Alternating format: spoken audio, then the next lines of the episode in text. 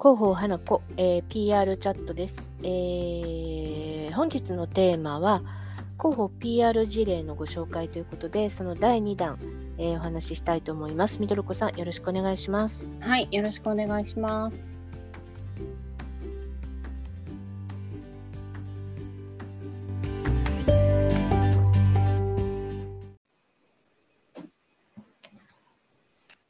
こんばんはですが毎日蒸し暑いですねいやー、ほんとそうですよね。湿度がもう90%ぐらいあるみたいで。もうあの梅雨はどこへ行ったんでしょうみたいな話をしてましたがそうですね。雨は降らないですけど、湿気がすごいですようね。ん皆さんもう体調も崩されてる方が周りも結構いらっしゃいますしねうん気をつけていきましょうっていう季節の話題にもなってくるんですけど、はい。あのーまあ、前回も、えー時効成立の事例のポイントをこう実務ベースで紹介ということで第1回目、えーお話ししましたが今日はその第2回目です。はい。でこの頃になってくるとですね毎年やっぱり強調気味にいそのニュースに上がってくる話題がありますがさて何でしょうか？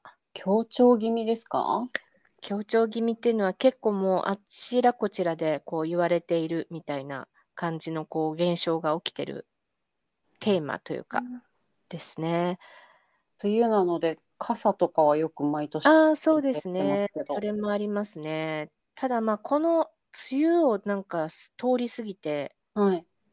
災害も通り過ぎて、まあ、今熱中症だったりとかねうーん。多いですよね。はい、はい。熱中症もありますしやっぱりあのー多分そろそろみんなこう夏バテはまだ早いですが、うん。睡眠っていうキーワードを多く聞くようになってきてませんかね？あ、睡眠ですね。うん。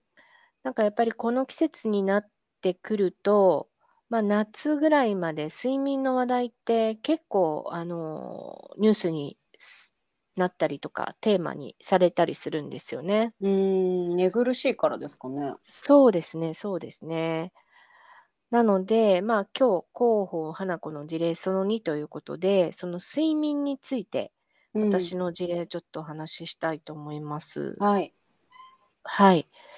えーっとですね、まずですね、その睡眠なんですけれども、まあ、あの、皆さんの授業で、なんかこう、キーワードを睡眠っていうところに、こう、なんでしょうね、つなげられる話題があればいいんですけれども、まあ、そういうちょっとこう、観点で聞いていただければいいなと思ってお話します。はい。あのーまずですね、クライアントさんは、まあ、某大手、えっ、と、D ハウスさんですね。はい。で、そこの、まあ、いろんなブランドがあるんですけれども、その一つのブランドの中で、えっ、と、睡眠時間ではなくて、睡眠の質にこだわりましたっていう、その、まあ、商品ですね、開発されたんですよ。うーん。で、その睡眠時間が取れてるかとか、そういう観点でみんなあの話題にしてる中で、睡眠の質にこだわったっていう点も一つ、まあ、フックにはなってくるわけですね。はい。ちょっと同じ睡眠っていうテーマでも、ちょっと角度を変えたところから攻めるっていううパターンで、あの PR を支援してたんですけれども、はい。その中でも、どうします？その睡眠の質にこだわりました、そのこう商品がありますっていう、まあ、住宅メーカーさんが言ったとて、メディアさんがふーんって感じじゃないですか？うーん、そうですね。うん。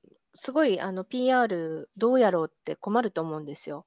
で、はい。大抵は、まあまあ、そのリリースをして終わりだったりとか、うん。ぜいやっても、その新しく開発した睡眠ルームのを見ていただくとか、体験いただくみたいな、うん。そういったまあイベントだったりはあるかと思うんですけれども、じゃあはい。情報だけでどうやってニュースにしていくかっていう時の、まあ、考え方の一つにですね、あのー必ずメディアがニュースにするであろう、まあ、キーワードみたいなものがあるわけですよ。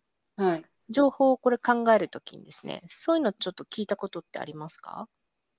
なんか、見出しイメージ作るとかそういうことですか？ああ、それも一つなんですけど、その前に見出しを作る前に、例えば日本一とか世界最大とか、なんあかあ、はいはい。新規性とか、そうですね、新逆規性説とか。そうですそうではいす。はい。対立構造で見せるとか、はい。その時流はこうだとか、まあそういったこう季節性とかですね。うんそれとか、うんまあ今流行っているトレンドに乗っかっていくとか、うん。はい。あとはもう必ずやっぱり、まあちょっとマスメディア、テレビとか狙いたいなって思うときには、そういう社会性、公うん共うん。性とか、えー地域性みたいなことをフックに、えー情報を加工していくとですね、あの、ニュースになると言われてるんですよ。はい。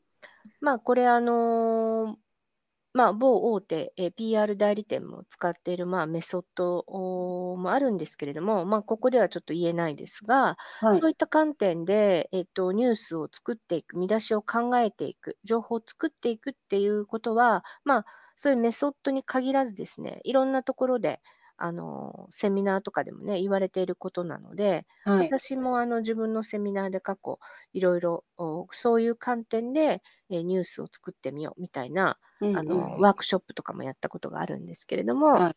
えっと、今回のその睡眠ルームも同じでですね、まず私が考えたのはその時期ですね、ちょうど、まあ一つ対立構造として、えっと、まあこの D ハウスではない他のベンチマークしている企業からもですね、睡眠ルームっていうのが出たんですよ。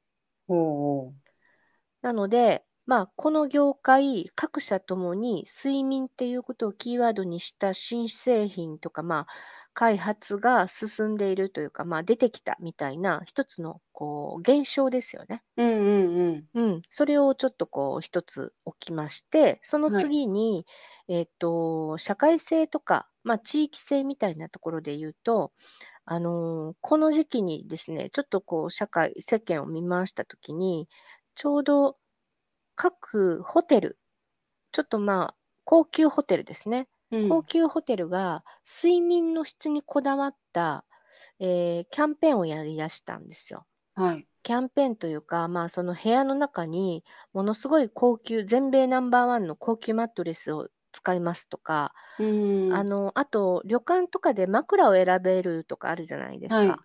ああいう、こう、社会的に現象となっている、まあ、睡眠に絡んでですね、現象になっていることを集めました。はい。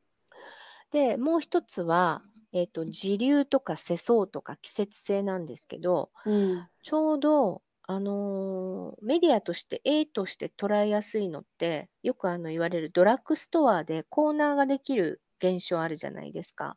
はいはい。流行ってるものを。そうです、そうです。はい。流行っているものを一つのコーナーにするとか、コンビニでもありますよね。うんうん。で、その中に、ドラッグストアの中に、あの、いろんなコーナーがあるんですけど、その時期にちょうど出てきたのが、睡眠導入剤続々っていう感じですね。うーん。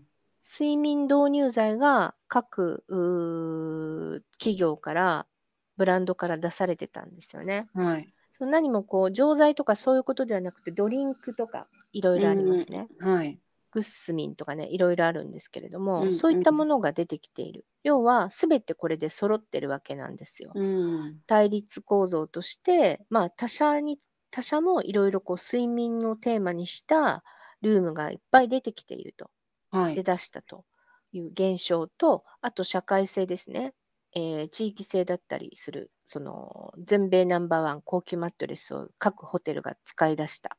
うん。ドラッグストアでも睡眠導入剤とかドリンクが続々登場。コーナーまでできているという、うんうん。これ一つ三つ掛け合わせると完全に周辺トレンドなんですよ。うん、そうですね。市場が、市場が動いてるわけですね。睡眠ということにしたテーマで市場が動い動いている。睡眠市場ですね。うんうん。で、某企業では睡眠負債とかも言い出しました。はいはい、ありましたね、そういう言葉。ありました。うん。そういったこうキーワードを作って、あの各ホテルがそういうルームをこう売り出したりとかですね、うんしている現象がある中で、えーそういった周辺トレンドと関連させて、えーここの D ハウスの強みをアピールしていくと。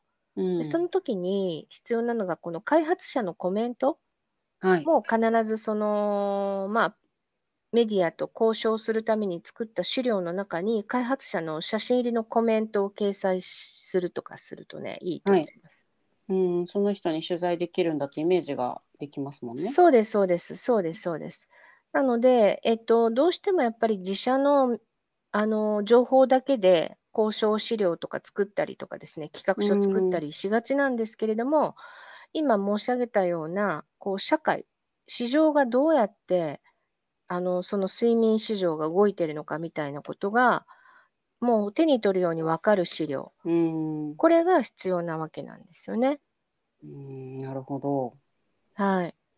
これがないと、あの、メディアさんは、特にマスメディアさん動きません。そうですよね。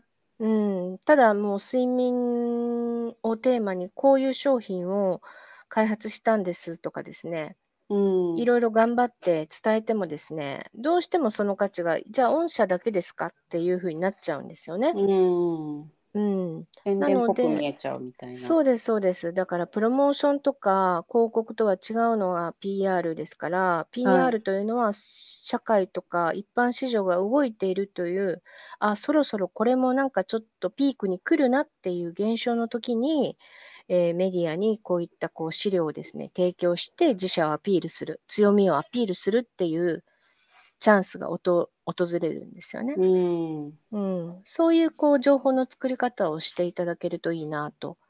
まあ、特に、ねはい。先日もね、あったんですけども、1年前になんとパブ調査をした。はい。あのーこの、あの、PR チャットでもお話ししましたけど、パブリシティ調査って1年使えるんですよね。うん、ネタになるんですよ。で、メディアは、なんとこう、リリースはすぐ捨てちゃいますけど、はい。あのーそういったこうプロモート企画用資料だったりとか、特にパブ調査資料っていうのは、うん、必ず手元に置いとくんですよ。不思議と。何かあった時に使えるっていう。そうです、そうです。ねはい。なので、その睡眠っていうことをテーマにしですね、こう寝苦しいとか匂いが気になるこの季節でパブリシティ調査をしたものがですね、うん、先日、あの、いきなりテレビから電話来まして、はい。まあ私がクライアントの窓口になっていたので、私にあの連絡来たんですけれども、はい。明日の朝に紹介するんですけどいいですか？みたいな。ええ一年越しに1年越しです。はい。すごい1年越しに来たんですよね。持ってたんですね、一年間その。持ってました、持ってました。うーん。まあ私も日々あの言いながら、あの、こういう連絡が入ると、毎回驚くんですけど。え去年やったよねっていう。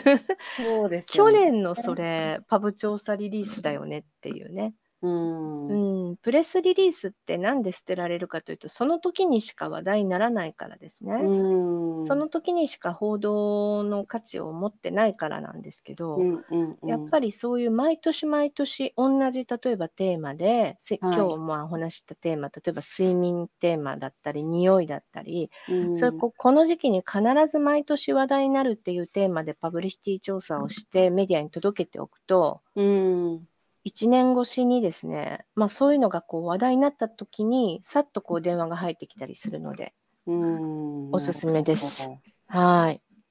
ど。やっぱりそのパブリシティ調査っていうのはちょっと普遍的なというか毎年そのこの時期はこうっていうようなものの方が、まあ、はい利用されやすいっていうこと。そういうことですね。ねはい。うん。うん。なので、まあ今のこういろんな事例のお話で、最後まあパブリシティ調査っていうことにしましたけど、はい、要はまあ今ね、睡眠とか、まあ今話題になりそうなのって睡眠、寝苦しさ、匂いが気になる。マスク外しましたからね、みんな。うん、そうですね。匂いが気になるんで、また匂い話題とか来るんじゃないかなと思って見てます。ああ、そのパブ調査はもうやっぱりもう来年は使われないんですかね？来年はさすがにちょっと古すぎますね。ああ、2年前だともう古いんですね。古いです。2年前は古いです。なので、自社も、あのー、1年越しのものを持ってたら、また今年もですね、今年のちょっとふ、なんかこう、今年ならではの設問も2、3問入れるといいと思います。あうん。あ、そうすると新しく見えるんで、るぜひやってみてだください。さい。そうですね。はい。今日は、まあ、事例、えーその2ということで、はい。えー蒸し暑いこの季節、睡眠とか寝苦しさとか匂いっていうことをテーマにですね、お話しましたけれども、うん。あのー何もまあ大手だからっていうことではなくて、自社のものでもこうつなげるポイントはいくつもあると思うので、ちょっと振り返ってみて、社会とこう結びつきがないかどうかみたいなところをですね、ちょっと考えて情報を作ってみてください。はい。はい、ありがとうございました。はい。ありがとうございました。